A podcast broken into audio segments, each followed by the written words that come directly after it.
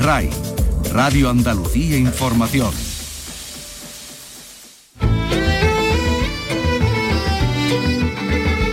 En RAI, Andalucía es cultura.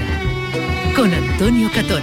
¿Qué tal? Buenas tardes. La guerra en Ucrania pone en duda la continuidad del Museo Ruso de Málaga, tal como lo conocemos hasta ahora. Un debate que divide el mundo de la cultura y el de la política. El alcalde Francisco Velatorre, hasta ahora partidario de mantenerlo abierto, va a consultar su continuidad con el ministro de Exteriores.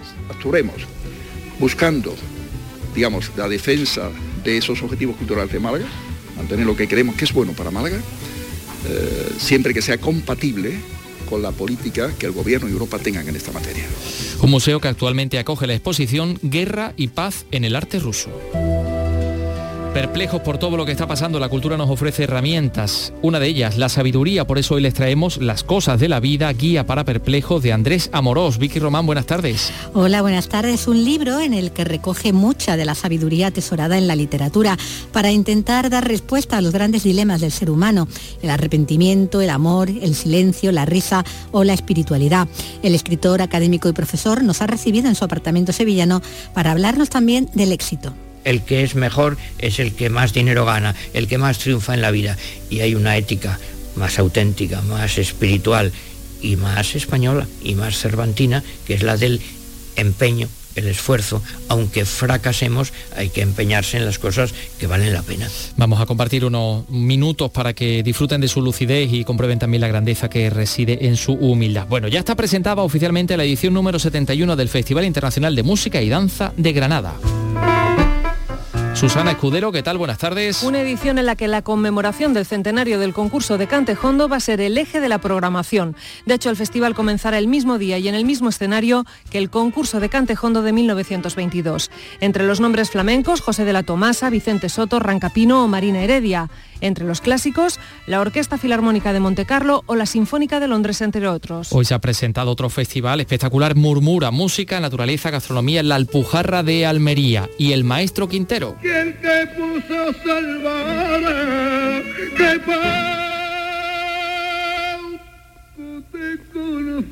Su legado va a formar parte, forma parte ya del Centro de Documentación del Flamenco de Jerez. Juan Carlos Rodríguez, buenas tardes. La donación incluye letras de comedias, libretos, coplas, muchas de ellas escritas para Laura Flores, un material del que no tenía nada en el centro. Ana Tenorio es documentalista. Y además el material que no se puede comprar, que es lo que más podemos agradecer también han donado la pluma con la que escribió parte de su obra y la máquina de escribir con la que sus hijas transcribían lo escrito por el padre. Por cierto, en el Festival de Jerez de esta noche, el choro con Si Dios quiere lo escuchamos a pocas horas del estreno absoluto. Los Millares fue una ciudad murallada de la Edad de Bronce, la más importante de toda Europa. Ahora investigadores de la Universidad de Almería han encontrado en sus murallas unos menires muy especiales, absolutamente únicos en el continente. Y se cumplen 10 años de la puesta en marcha del proyecto cultural Érase una vez Córdoba, una serie de rutas guiadas culturales para conocer las ciudades de perspectivas, perspectivas poco habituales. Les damos la enhorabuena. Comenzamos con la realización de Ángel Rodríguez, produce Ryan Gosto. Andalucía es cultura, con Antonio Catoni.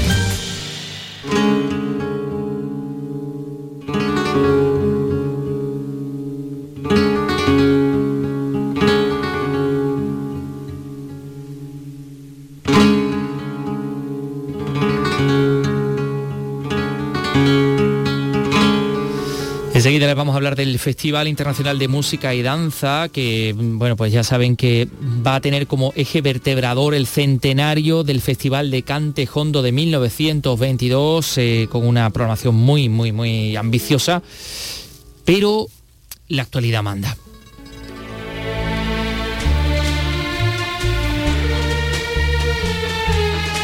La invasión de Ucrania por parte del ejército ruso deja en el aire el futuro de las próximas dos exposiciones del Museo Ruso de Málaga. El alcalde Francisco Velatorre está a la espera de las directrices del gobierno español en este sentido. Aunque no lleguen las muestras programadas, que están programadas ya, dice Francisco Velatorre, no peligra el mantenimiento de esta pinacoteca de gestión municipal, que ya saben recibe los fondos del Museo de San Petersburgo, a cambio, por supuesto, de una aportación de dinero público por cada una de esas exposiciones, valorada en 400.000 euros. Ahí está el quid. Alicia Pérez, Málaga, cuéntanos. Hay que valorar primero si los pagos pendientes por las exposiciones entran o no dentro de las sanciones impuestas a Rusia por Bruselas. Después, si es conveniente mantener las transferencias con el Museo de San Petersburgo, perteneciente al Estado ruso. El alcalde ha dicho que hará lo que le indique el gobierno español dañando lo menos posible las hasta ahora fluidas relaciones culturales y el prestigio museístico de Málaga. Así se ha manifestado también la concejala de Cultura, Noelia Losada. No entendería, yo creo que el pueblo malagueño ahora mismo transferir un solo euro público a Rusia. Y yo creo que lo que tenemos que hacer es dejar en stand-by la siguiente exposición. Eso no es cerrar el museo, eso no es romper relaciones, porque eh, bueno, estamos todos de acuerdo en que hay que diferenciar al pueblo ruso, que hay que diferenciar el arte ruso, pero ahora mismo la situación del gobierno del señor Putin invadiendo Ucrania, desde luego es intolerable. La oposición en el Ayuntamiento de Málaga ha pedido que se suspendan las exposiciones futuras y se valore el mantenimiento del Museo Ruso. Como les contamos, el alcalde de Málaga está en conversaciones con el ministro de Exteriores para saber, eh, para consultar la continuidad del Museo Ruso. Bueno, estamos absolutamente eh, perplejos por todas las noticias, ya ven ustedes, que nos llegan desde Ucrania con la invasión por parte del ejército ruso y yo creo que, que nos merecemos eh, adentrarnos en la literatura buscando también respuestas.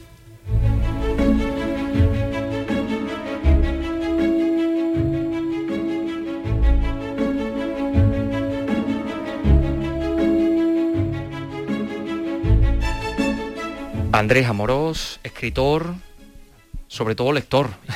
Quítese usted la mascarilla, gracias por recibirnos en este, en este lugar sevillano que también es su hogar. Andrés, ¿qué tal? Muy buenas tardes. Encantado de estar en Sevilla. Bueno, una persona que presume de leer y que encuentra leer a otros una forma de ser el mismo, ¿no? Acaba de publicar Las cosas de la vida, una guía para perplejos en la editorial Fórcola, que tantas cosas maravillosas por otra parte pone en nuestras manos. Y, qué ha hecho en ella? Pues hablar de la vida, hablar del silencio, del tiempo, de la risa, del arrepentimiento, de la fe, de muchas otras cosas más. Como dijo Santo Tomás, lo que amamos nos dice quiénes somos y lo que ama él es lo que lee y dice quién es Andrés Amorós, ¿no? No, bueno, vamos, yo digo en broma que yo estaré loco, pero no soy tonto. Entonces me gustan las cosas buenas de la vida, claro. Por eso pues me gusta Sevilla, como me gusta, no me gusta, me apasiona, me entusiasma Sevilla como Florencia, como Venecia, como todo, en fin, las cosas de arte. Eh, bueno, lo de leer no es que yo presuma o no, es que mm, por un lado es mi profesión. Modestamente yo soy profesor de literatura, pero además es que desde chico me ha, me gustado leer, ¿no? Y la verdad es que este libro pues recoge muchas lecturas de muchos años, ¿no? Porque yo tenía de chico, que esa es la broma inicial, el pretexto, pues eh, un cuadernito donde apuntaba eso, creo que lo hacemos muchos. Te le gusta una frase, pues la apuntas, ¿no? Luego ya te vas haciendo mayor, ahora tengo muchos cuadernitos y muchas carpetas y procuro guardar notas de las cosas que leo, ¿no?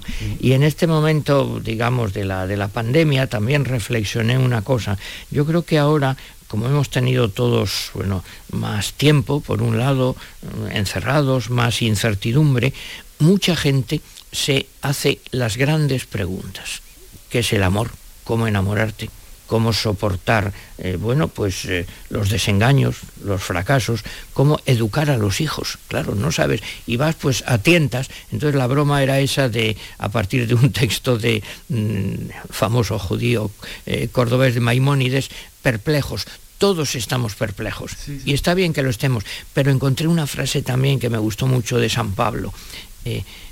debemos estar perplejos pero no desesperados. Ahí es donde iba yo, Andrés. Eh, ¿Qué le hace a usted estar más perplejo, esta situación de pandemia en la que todavía estamos o esa guerra que tenemos ahí al otro lado de Europa? Bueno, no, la pandemia hoy nos condiciona a todos bien, pero la pandemia, mejor o peor, pasará Hombre, lo que te hace estar perplejo, claro, perplejo no, horrorizado, es la guerra, en fin, como no se ha sabido evitar y, además no sé si se va a saber dar la respuesta adecuada. Y luego te mm, fascina también, te deja perplejo, mm, perdón, no quiero parecer muy antipático, eh, la tontería, la estupidez. No sé, pongo un ejemplo a mí me gusta mucho la música. En Oxford pues hay una tradición musical también mm, importantísima, pues allí, por ejemplo, que la gente no suele saberlo esto, había un andaluz extraordinario, Blanco White, que es blanco, blanco, que se fue allí y tocaba a dúo el violín y el piano con el cardenal Newman, el creador, digamos, del movimiento de Oxford. Bueno, una universidad de las más prestigiosas del mundo. Bueno, pues hace poco he leído que buscando la corrección política, claro, pensaron que allí hay eh, multiculturalismo, hay alumnos que van a estudiar música, en fin, pues de, de la India, de África, de Asia, donde sea, que se podían ofender porque los compositores, la mayoría que se estudian, son de raza blanca. Entonces han dicho que se suprima de la enseñanza a los compositores de raza blanca para que esta gente no se ofenda. Vamos, que ni la universidad está libre de la, estupidez. Claro, pues entonces Bach, Mozart, Beethoven, todos, es una estupidez rampante buscando la corrección política, entonces pues es una tontería, eso a uno le deja perplejo. El ser humano en lo esencial no cambia porque lo esencial pues son las inquietudes, los deseos, las pasiones y bueno, lo hemos visto hasta en la guerra del PP, los celos. Todo eso sigue siendo igual y por eso, yo digo, para conocer al ser humano, bueno, pues eh, mm, puedes leer a los filósofos, puedes leer a los psicólogos, a Freud, pero mm, lo mejor es leer a Shakespeare, a Cervantes, porque las pasiones humanas siguen siendo las mismas. Bueno, nos ayuda más la literatura que la, ciencia, sostiene Andrés Amorós para entender al ser humano. Estamos en, una calle muy céntrica de Sevilla, habrá usted paseado, le habrá llegado a usted el aroma de los naranjos, que funcionan como la Madalena de Proust, ¿no? que nos abren las puertas a la memoria. ¿Para qué sirve la memoria?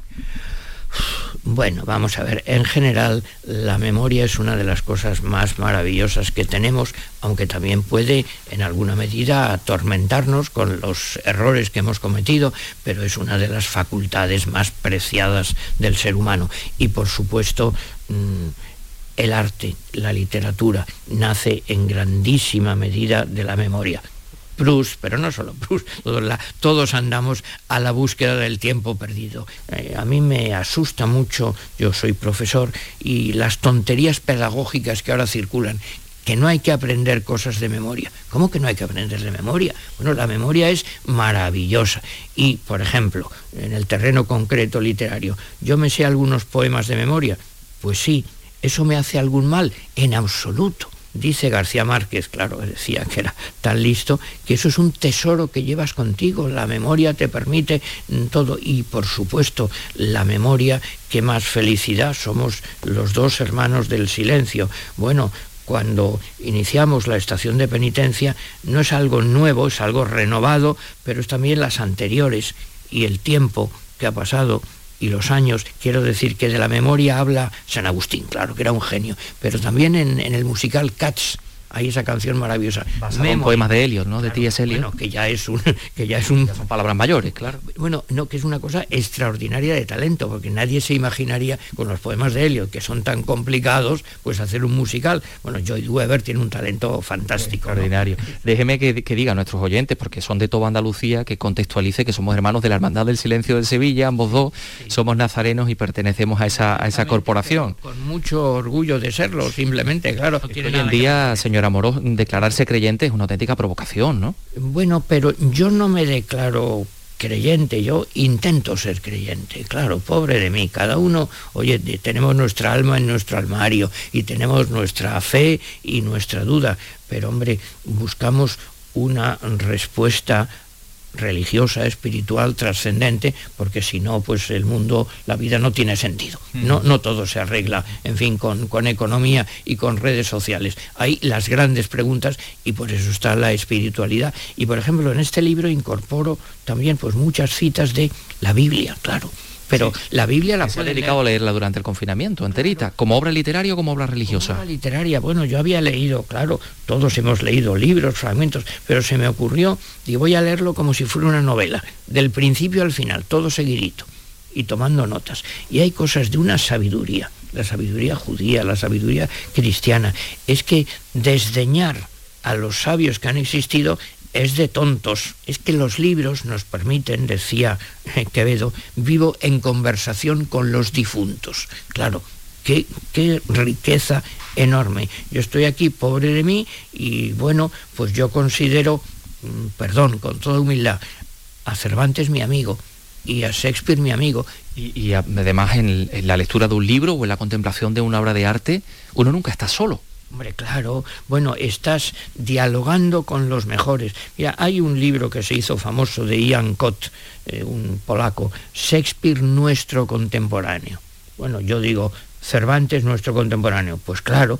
Y luego también mm, la lectura está siempre disponible. Claro, es decir, que yo leo ahora un libro maravilloso, mm, lo leí de joven y ahora encuentro otras cosas, claro. Porque siempre habla al hombre de hoy, siempre es presente. Claro, y además leemos con toda nuestra experiencia, con toda nuestra biografía. Mm, mira, hay un ejemplo muy claro que yo pongo. Hay un escritor andaluz que yo tengo absoluta devoción, que es don Juan Valera. Bueno, cuando yo lo leí de joven, por primera vez, eh, Pepita Jiménez, pues yo dije, esto es una tontería, una cosita sentimental.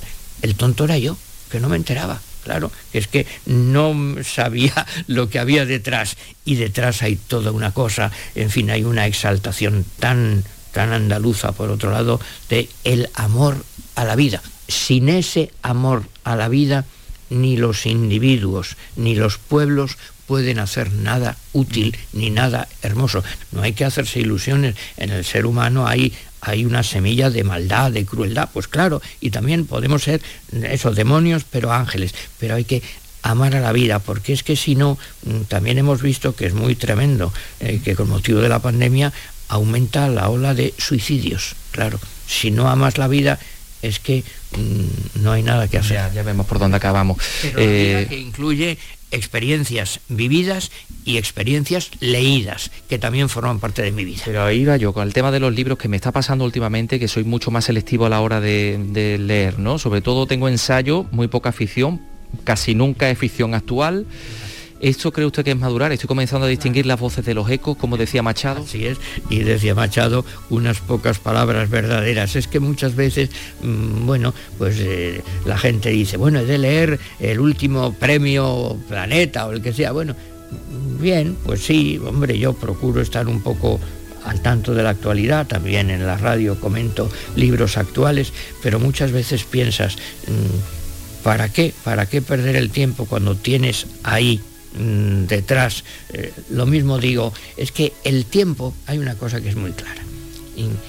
El arte no tiene historia. El arte es eterno presente.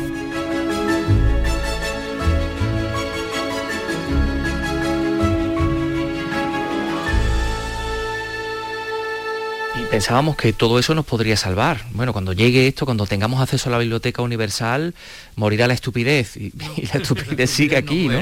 Hombre, yo también insisto mucho en una cosa, que hay que tener hambre, ganas, porque lo malo es, eh, fíjate, hay... Curiosidad. Claro, pero curiosidad inagotable, es que hay, siempre hay que aprender. El problema es que muchas veces el exceso de facilidad en la información hace que la gente diga, ah, bueno, pues sí, pues no, da igual, no me importa.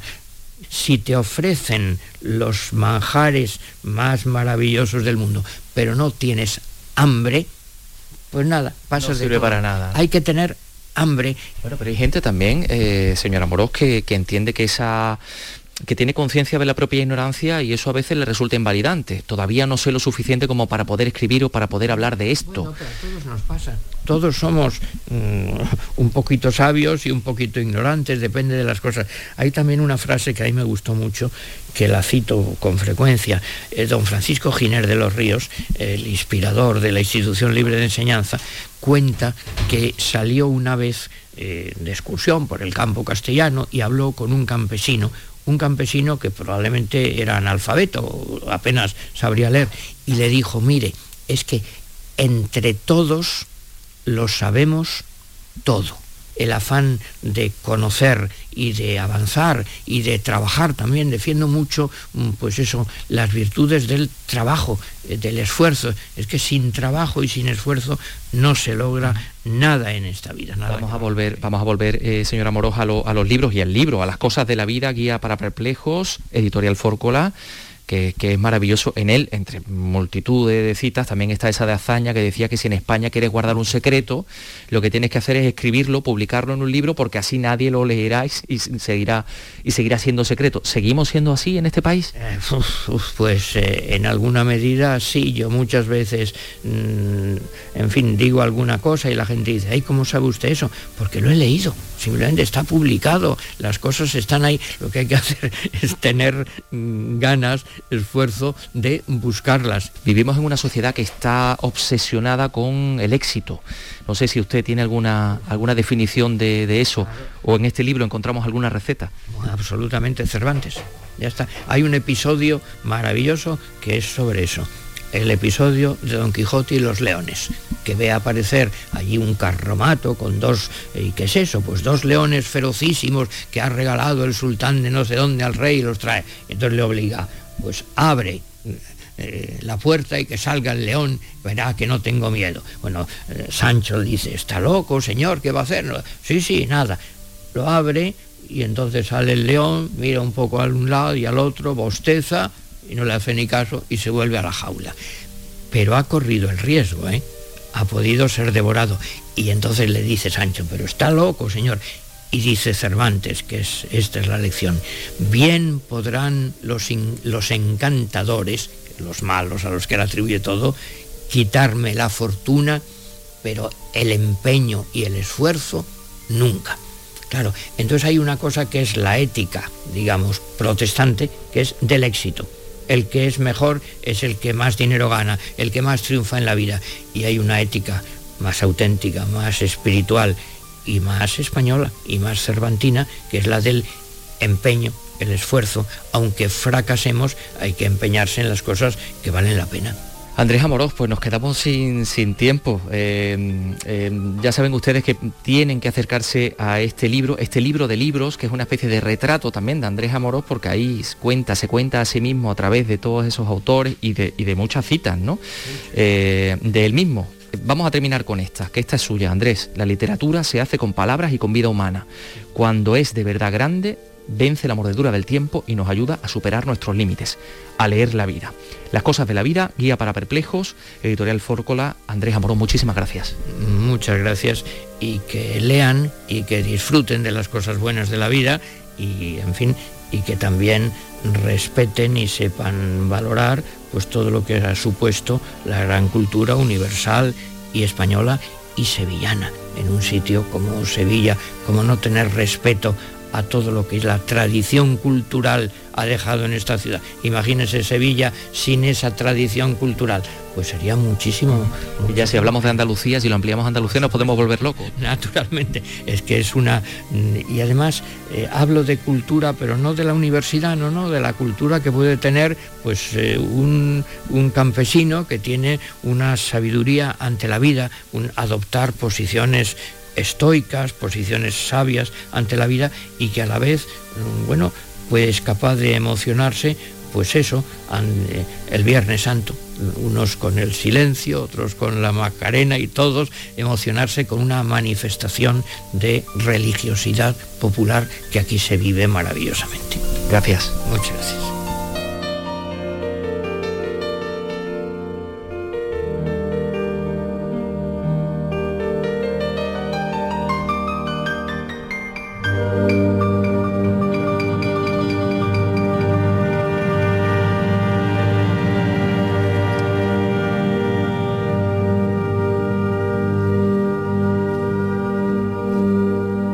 Pues seguimos con las letras. El Congreso Literario de Europa y América continúa hoy en Málaga. Esta tarde, mesa redonda a las 6, el libro de papel y el libro digital, a las 8, otra en la que va a participar Eduardo Mendoza. Anoche comenzaba con un encuentro entre Mario Vargallosa y el poeta rumano Mircea Cartarescu. Escuchamos a Vargallosa. Nos gustaría que este festival fuera también la ocasión de conocerse y descubrir las muchas cosas comunes que tenemos los hispanoamericanos y los españoles. Organizado por la Cátedra Vargas Llosa en la térmica, escribidores no va a adentrar en lo más profundo de la literatura de ambos lados del Atlántico a través de mesas redondas, de encuentros, de diálogos con los que promover debates en torno a las nuevas formas de narrar, a la censura o al futuro del libro de papel, entre muchos otros temas. En esta ocasión, país invitado, Colombia. 3 y 24 minutos, más cosas. Andalucía es cultura, con Antonio Catoni. En RAI Fin de Semana te hablamos de cómo hablamos, del habla andaluza, de nuestra expresión oral de la lengua. Andalucía, retrato lingüístico. Descubre la riqueza léxica, las palabras y giros que hay en cada zona de Andalucía, sin tópicos ni estereotipos. En RAI Fin de Semana, Andalucía, retrato lingüístico, con el catedrático de la lengua de la Universidad de Sevilla, Antonio Narbona. Este sábado, en RAI, desde las 9 de la mañana. RAI. Radio Andalucía Información. Andalucía es cultura, con Antonio Catoni.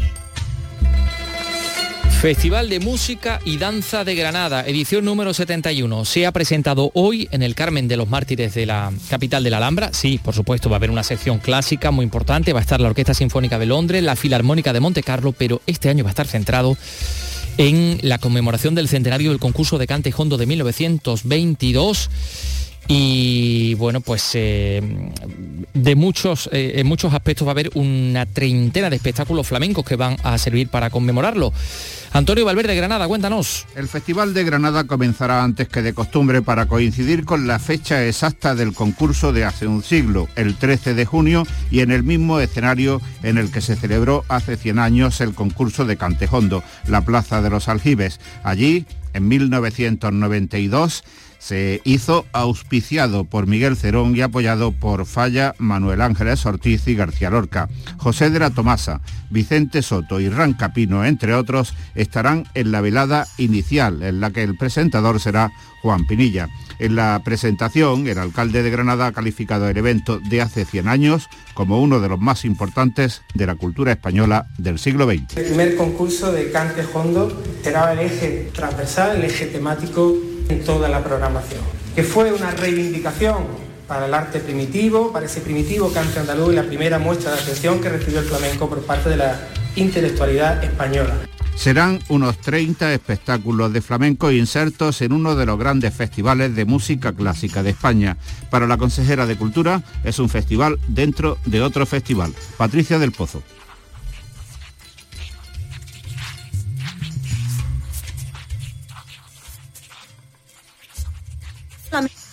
ので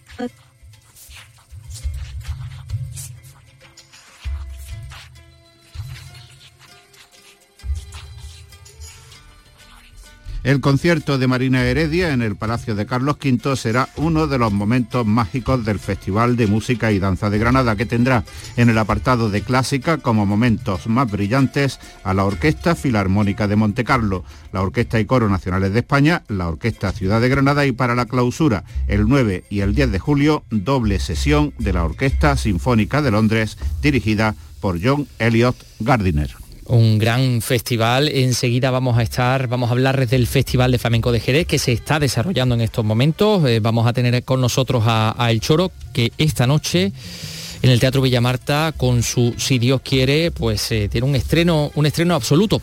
Pero permítanos que antes, mientras él se va preparando, les hablemos del Festival eh, Murmura. Es un festival pequeñito mm, que tiene como escenario la Alpujarra almeriense, que se celebra en su segunda edición pero que eh, realmente delicioso porque a una música, gastronomía, naturaleza, patrimonio cultural de esta comarca tan espectacular como es la Alpujarra, que solo hay una, ya saben ustedes, no hay una Alpujarra almeriense ni una Alpujarra granadina, la, comarca es, es solo una. Aunque en esta ocasión esta información nos llega desde Almería, Lola López. Entre el 21 y el 22 de mayo, ocho pueblos de la Alpujarra de Almería serán las sedes de la segunda edición del Festival Murmura. Los asistentes podrán disfrutar de música en directo, de teatro, poesía o rutas de naturaleza, pernoctar en este privilegiado enclave y maridar la cultura con catas de vino producido en la zona. Participan cinco bodegas de la comarca. Experiencias que cuentan con el apoyo de la Diputación. Su presidente es Javier Aureliano García. Ponemos en valor el interior de la provincia de Almería. Ponemos en valor la alpujarra almeriense, no solamente su paisaje, no solamente sus costumbres, sino también ponemos en valor la naturaleza, su patrimonio y por supuesto la cultura que es para nosotros muy importante. La primera edición ya fue un éxito a pesar de la pandemia. Este año se han programado una decena de conciertos, folk, flamenco, rock, Pedro Guerra, María Pelae, Bayuca o Alba Molina entre los asistentes.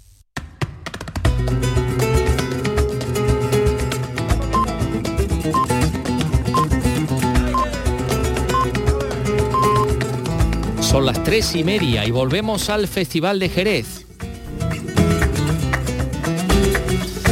Que sigue su programación de grandes espectáculos y de estrenos, si Dios quiere, Carlos López.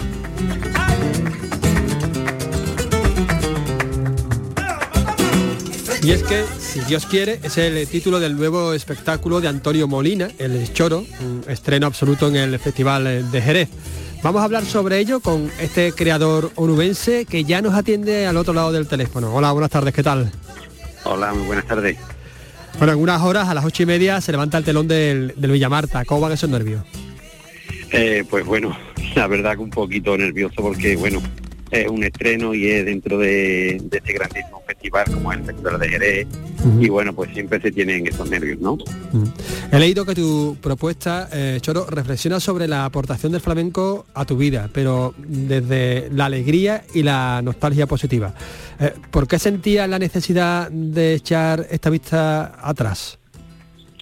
Eh, pues bueno, porque siempre hemos tenido el flamenco como algo donde donde echarlo, digamos, entre comillas, lo malo, ¿no? De, o sea, de, de llevarlo personal, pero a la parte más, más trágica, ¿no? Como el flamenco, la oscuridad del flamenco, la fatiga que se ha pasado los flamencos, la fatiga y tal. Y yo, pues, gracias a Dios, no he tenido tantísimo esa fatiga como han tenido han tenido los, anteriores maestros, ¿no? Ni, ni alguna gente. Yo entonces quería contar mi parte positiva de lo que me ha aportado el flamenco, que hoy día, gracias a Dios, tengo lo que tengo y soy lo que soy, en parte gracias al flamenco. Una gran parte, vamos. ¿Reivindica la, alegría también?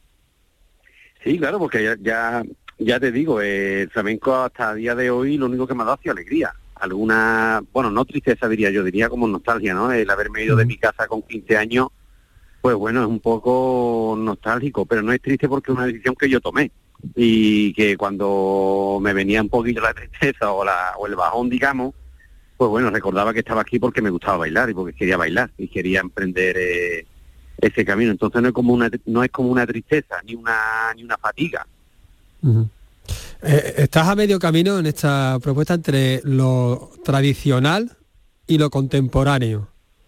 Eh, ¿Arriesgas especialmente?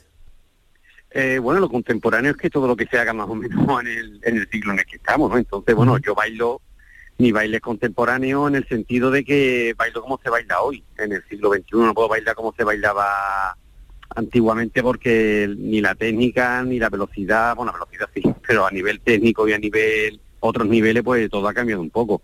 Entonces a la parte más contemporánea que, digo yo. Y claro, lo, lo, tradicional es porque vengo del flamenco y mi idioma es flamenco. Mm. ¿Y tú con qué te quedas? ¿Con las dos partes? Claro, es que no puedo ser, o sea, no puedo ser un bailar como un viejo porque no he nacido, o sea, no soy, no tengo esa edad. Entonces bailo como día, como, como se baila hoy día, ¿no? Un poquito más, más actual. Me quedo con los dos porque al final soy una mezcla de los dos, soy como me, o me identifico mucho con lo tradicional y con lo, con el flamenco más más ortodoxo, digamos, pero utilizando las técnicas y los movimientos y los y los ritmos de, hoy día, ¿no? Técnica, movimiento, ritmo, pero también luz, ¿no? La luz tiene mucha importancia en este montaje. Sí, bueno, le he dado porque en los, en los anteriores montajes, pues verdad que me, me, tiraba un poquito a lo oscuro, un poquito, sobre todo en el anterior, en Yelén, que lo hice, como hablaba de la tragedia, de que habíamos sufrido los gitanos y todo el tema ese que, estamos de hecho, se llama Yelén, porque es el himno de los gitanos, y bueno, eh, anduve, anduve significa. Anduve, anduve, o sea, el, el Yelen Yelen es el lino, ¿no? Y era como muy oscuro todo, claro, porque contaba un poquito la pena del pueblo gitano. Y digo, quiero salir de ahí, o sea, quiero quiero otro tipo de luz, otro tipo de, de alegría en el espectáculo, porque es lo que, bueno, voy a reivindicar, o sea, voy a aportar lo que yo siento eh, a día de hoy. A lo mejor hace 10 años o 5 años, pues te digo, mira, quiero seguir esta línea, pero como le tengo mucho que agradecer a Flamenco a día de hoy, pues creo que es un buen momento para, eh, aparte después de todas las penas que estamos teniendo. Es un poquito, un poquito bueno, tener un poquito de alegría en la vida. Aparte de, todas las penas que, estamos teniendo, ese, apunte eh, es, importante. Entonces, ¿tú crees que esto que este espectáculo es un espectáculo de transición hacia otro nuevo choro, un choro más, no sé, que mira más al futuro?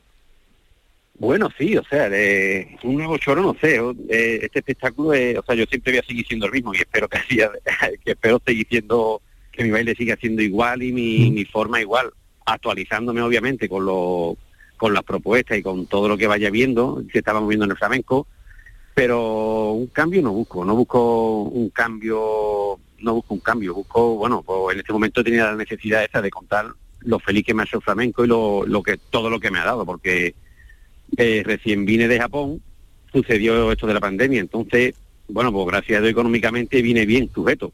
Entonces me pude permitir la pandemia no pasar esa fatiga de que a lo mejor han tenido otros compañeros, ¿sabes? Sí, sí. Entonces esa parte de la que digo yo que si yo no hubiera sido bailado a lo mejor no, hubiera estado tan tranquilo. Y gracias al baile flamenco y el flamenco, pues estuve en Japón dos meses trabajando, vine y vine con un soporte económico para estar tranquilito. Vamos a hablar un poquito del elenco. Cuentas con las voces de, Jesús Corbacho y Jonathan Reyes, con la guitarra de Eduardo Trasierra y Juan Campayo, los vientos de Francisco Roca. Te rodea de, buena gente, ¿eh? Y la percusión de Paco Vega, sí. Y la, percusión de Paco Vega, ¿correcto? De Paquito Vega.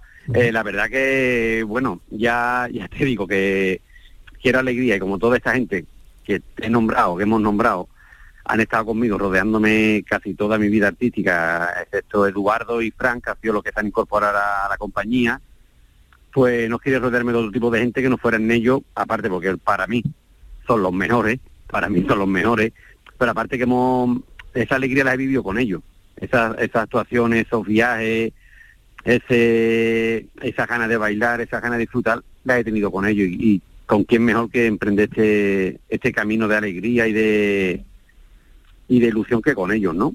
Que son los que me conocen realmente. Eh, te conocen, pero te conocen la, como compañeros también en la faceta, en la faceta musical, pero también te conocen eh, en la faceta artística y personal. Juan Dolores Caballero, que es el director, y, Ana Morales, ni más ni menos, que, la tienes de asistente a la, a la coreografía, casi nada también, ¿no? Eh, bueno, pues sí, pues ya, te digo que me, he rodeado de gente que me conoce y gente que, que tengo una relación con ellos estrecha. Eh, por ejemplo, la, una coreografía que me hace de, La Caña es Jesús Carmona. Sí, también, A la vez como un hermano mío es, es mi compadre, vamos, soy el padre de su niña, entonces imagínate la relación que tenemos. Y con Ana Morales igual, o sea, la conocemos hace muchísimos años, hemos trabajado juntos y tenemos muy, muy, muy, muy, muy buena relación y con, con Juan Dolores Caballero, el chino, pues bueno, también tengo muy buena relación, la verdad. Eh, trabajé con él hace unos años y la verdad que fue que aportó algo diferente también, no a mi baile, o sea, más, más decir a mi forma de bailar un poco, porque el tema de la relajación, de que me relajara un poco bailando, que no fuera tan tenso, de que no fuera tan... ¿No? Y en este, pues, ah, me ha seguido ayudando con ese tipo de cosas, que es lo que buscaba también un poco, de, de no llevar flamenco tan tenso y tan, sino un poco más como yo lo vivo, de esa forma de relajado y de, tranquilidad, ¿no? De fluidez, ¿no?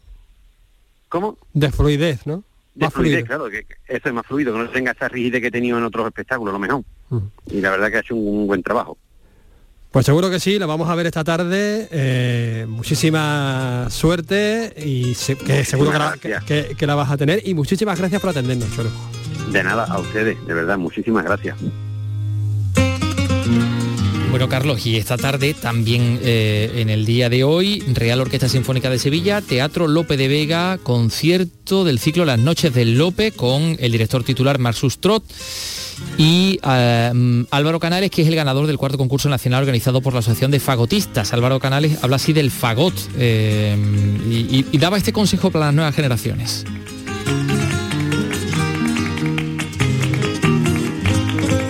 trabajo, trabajo, ilusión sobre todo. Eh, lo más importante cuando estás empezando es, eh, la constancia ¿no? y tener, tener ganas de, hacer lo que estás haciendo, realmente hacerlo porque te gusta. ¿no?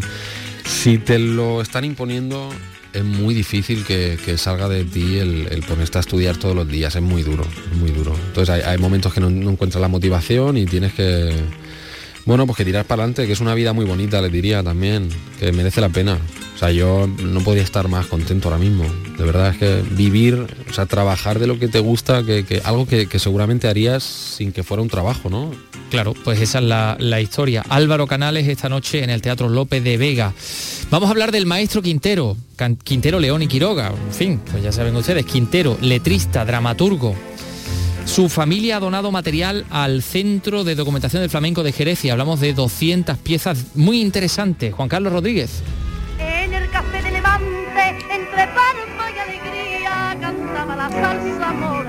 La zarzamora fue una de las coplas escritas por el trío Quintero, León y Quiroga. Pues buena parte de la amplia producción de Antonio Quintero, de Jerez, ahora es custodiada por el Centro de Documentación del Flamenco, ubicado muy cerca de donde nació, en 1895. Son letras de comedias, libretos, guiones de cine, como los que escribió a su paisana Lola Flores. Ana Tenorio es la documentalista que custodia todo este material. Antonio Quintero y Lola Flores colaboraron en muchas ocasiones. De hecho, la primera película que, que rodó Lola Flores, que es Martín Gala del año 39, el libreto, el guion original era parte de, de Antonio Quintero también. O sea que ahí dos jerezanos se encontraron en aquellos años y colaboraron mucho. Se fue de la vera mía, triste y desesperadito. La Salvadora, la que escuchan que cantaba la gran Lola con Manolo Caracol, obra también del trío andaluz, pues su escrito original también está ahora mismo en Jerez. También ha entonado la pluma con la que escribió parte de su obra que ahora, como decimos, está en este centro de documentación del flamenco. Coplas que, que son parte de nuestra memoria, de nuestra historia y de una cuartilla escrita con la pluma, con sus tachones, con sus correcciones, pues la verdad que, que es muy emocionante y muy bonito, sí. Si tu gente no me quiere, ni a ti te traga la mía. También han donado la máquina de escribir con las que las hijas de Quintero transcribían las obras manuscritas para luego encuadernarlas y componer los libretos. Un legado único que ahora está en Jerez de la Frontera.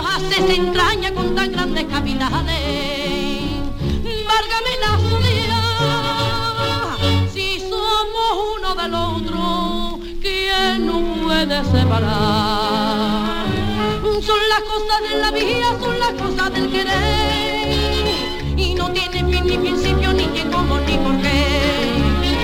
Tú eres harto, yo bajita, tú eres rubio, yo no está, tú de Sevilla la llana y yo de Puerto Real. Y hay que no tiene nada que ver. Bueno, pues de la copla a la saeta. Y el firmamento se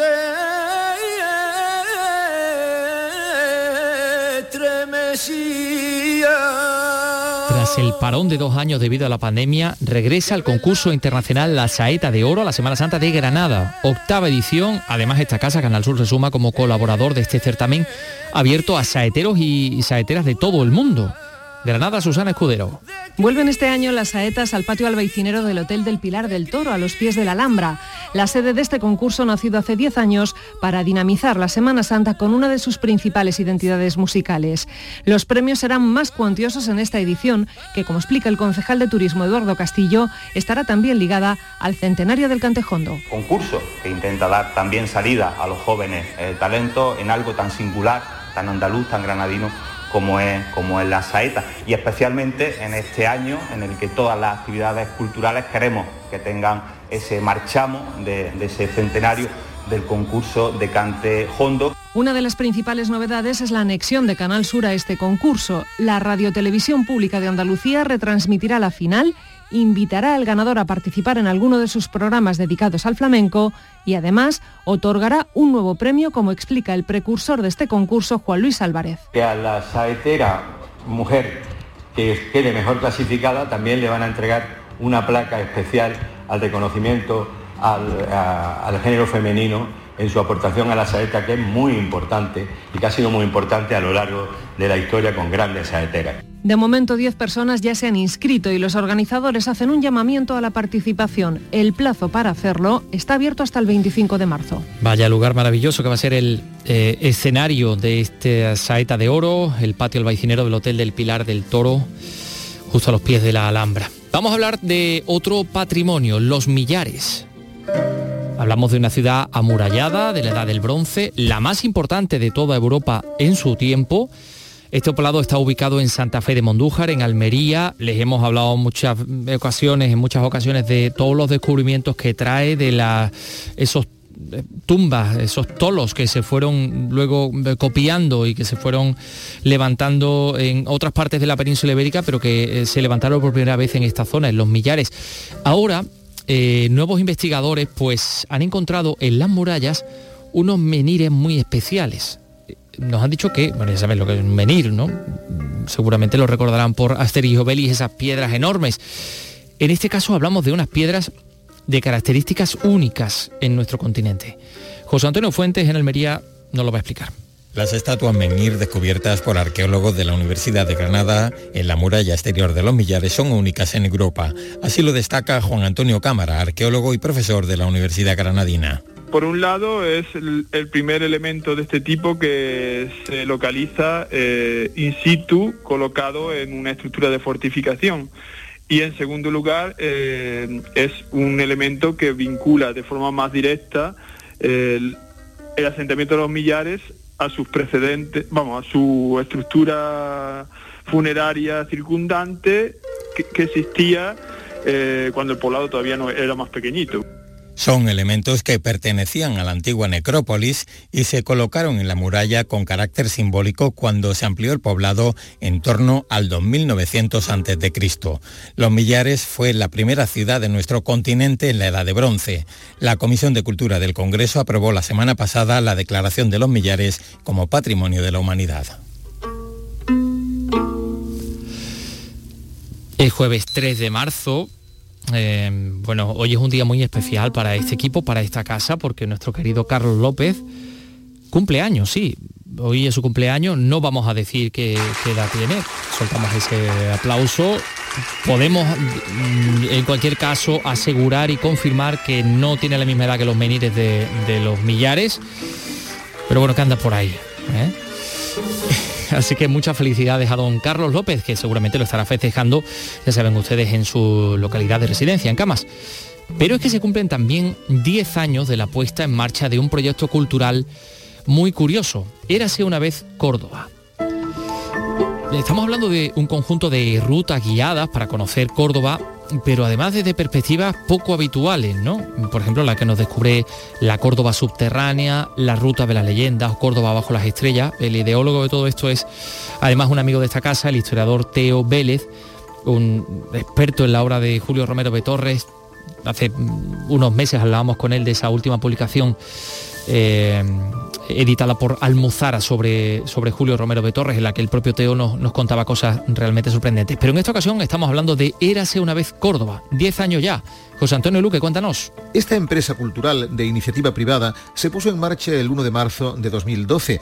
Desde entonces han sido muchas las personas, mayoritariamente gente de Córdoba, aunque también visitantes, que se han acercado a nuestra ciudad a través de estas rutas.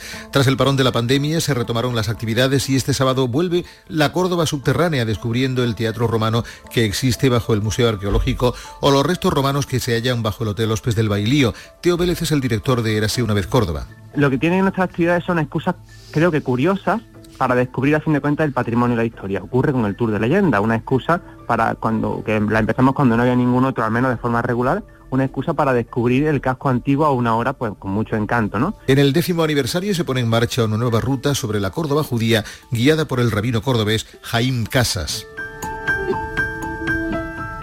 Hombre, por cierto, también muy, muy interesante, con el que hablaremos eh, eh, también en este programa.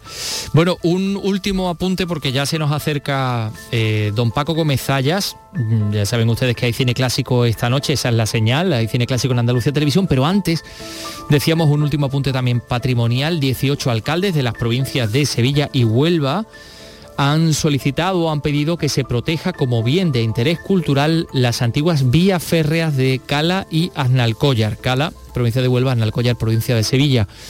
A lo largo de sus 175 kilómetros, este trazado incluye estaciones, puentes y otras instalaciones propias de la industria minera, patrimonio industrial que pueden convertirse en un reclamo turístico. Entonces lo que quieren es, eh, como primer paso, que se, que se protejan como bien de interés cultural y la intención futura es crear una vía verde que permite disfrutar de esa riqueza paisajística y patrimonial del entorno, a la vez que se genera riqueza en los municipios por los que pasaba el tren. ¿eh? Eh, ese tren ahora convertido en una vía verde, pues ellos entienden que va a ser un motor de, de desarrollo y que puede atraer a, mucha gente. Bueno, nosotros dejamos constancia de esa petición que ya se ha realizado en el día de hoy.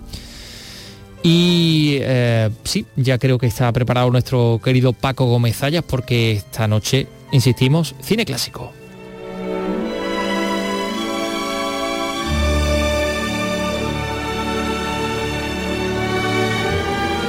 Ya saben ustedes, Andalucía Televisión, poco antes de las 11 de la noche.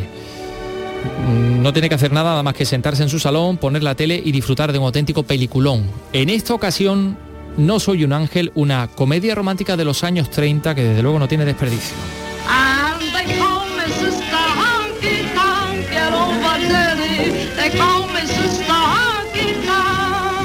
Ah, you have a wonderful future. I see a man in your life. What, only one? Give me my Bueno, ahí está, ahí está My West, la primera de las vampiresas, la de más deslenguada, desde luego.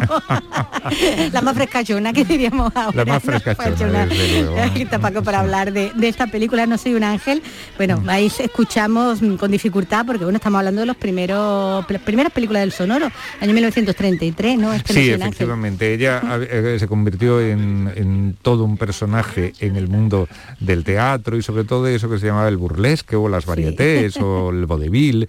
eh, allí en Norteamérica incluso hizo, eh, ella la verdad es que fue una mujer con un talento Sí, evidente para unas determinadas actividades. Entonces, pues por ejemplo, eh, escribía y tenía mucha gracia y sobre todo tenía mucho ingenio. Bueno, porque aquí hacer el guion también es de ella. Sí, sí, para la hacer controla todo, ¿no? de, de doble y triple sentido. Es decir, puede que no fuera la mejor actriz del mundo, no lo era, desde luego. Pero vamos, más pispireta Pero, pero lo que era hacer un determinado personaje le salía bien. Y además luego tenía una cosa que claro es que in- eh, era tan an- absolutamente atípica que, que la verdad es que era como una caricatura de lo que estaba haciendo. O sea que es que en realidad eh, era la BAM pero era también la caricatura de, de la BAM, sí, cuando la llegas a ver bamboleándose con ese bamboleo de cadera, esas espaldas anchísimas, ¿no?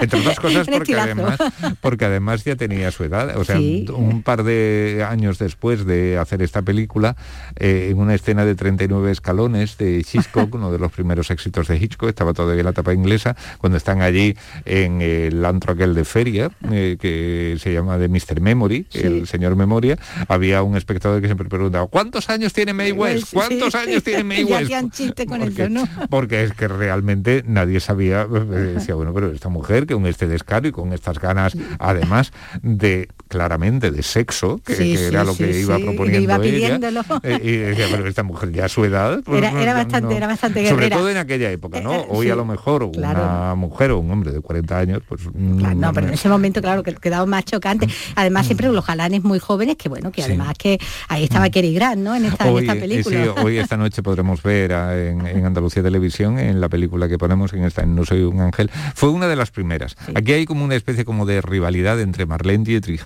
y, y West, a ver cu- cuál de las dos le dio la alternativa antes, cuál De las dos descubrió a Cary Grant, Grant. Parece ser que, que fue Marlene, o por lo menos mm, más que Marlene, eh, eh, todo el entorno de Marlene, empezando por el director Joseph von Stenberg y todo y toda la Paramount que la cuidaba ella porque era como la, la Claro, joya la de la corona claro. eh, en, en aquellos momentos sobre todo.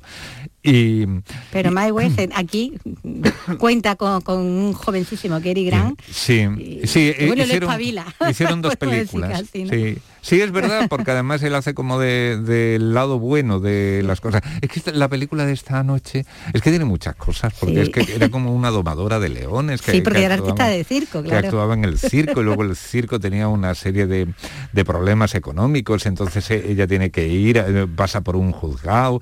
Sí, eh, ah, ella, bueno, tenía mucho éxito con los ricachones, Ah, había sí, un playboy millonario. Sí, bueno, y evidentemente ella está sacando dinero De a, a costa de favores y no- en fin, y luego aparece este muchacho que es todo lo contrario, que es joven, que es virginal, que, que es serio, que en fin, que no tiene nada que ver con Y lo... se marca el objetivo. My West se marca el objetivo con este chico, ¿no? En fin, eh, son muchas cosas. Y Es en mitad de ello pues Mm. están sus canciones y sobre todo están las réplicas. Las Sí. réplicas famosas, las frases esas de doble y triple sentido, casi todas ellas con un profundo contenido Claro, erótico. erótico. mm, Y- erótico y festivo, que diríamos. Sí, sí, muy, muy festivo y muy erótico Muy también erótico al mismo también, tiempo. sí, sí.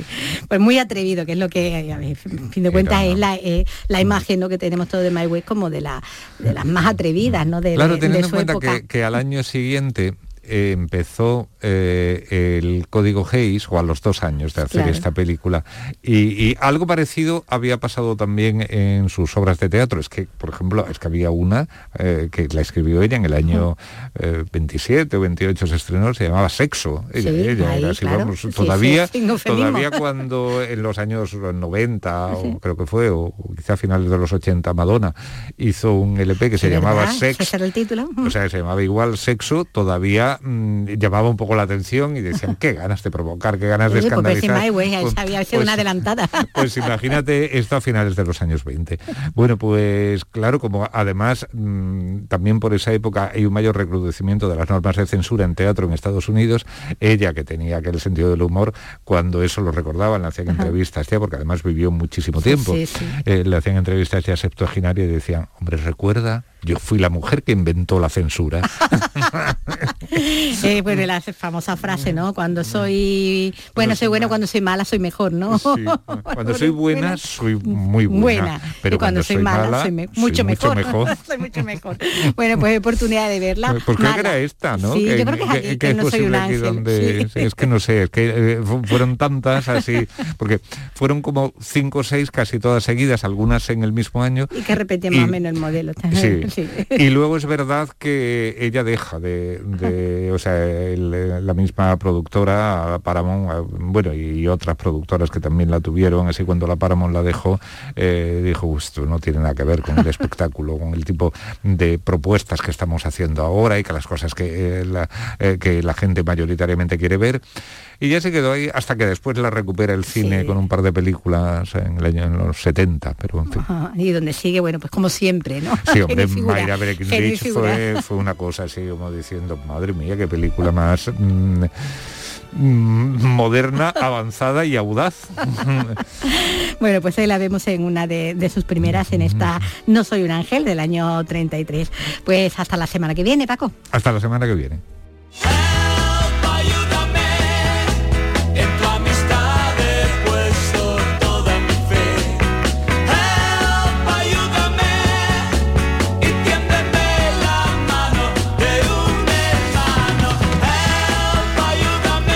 Tras una larga enfermedad en Barcelona con 71 años, nos dejaba un 3 de marzo, tal día como hoy, de hace 9, de hace 9 años, el holandés Tony Ronald, eh, compositor, cantante, productor de Los Diablos, de Los Amaya, de Nubes Grises, de Miguel Gallardo o de Diango.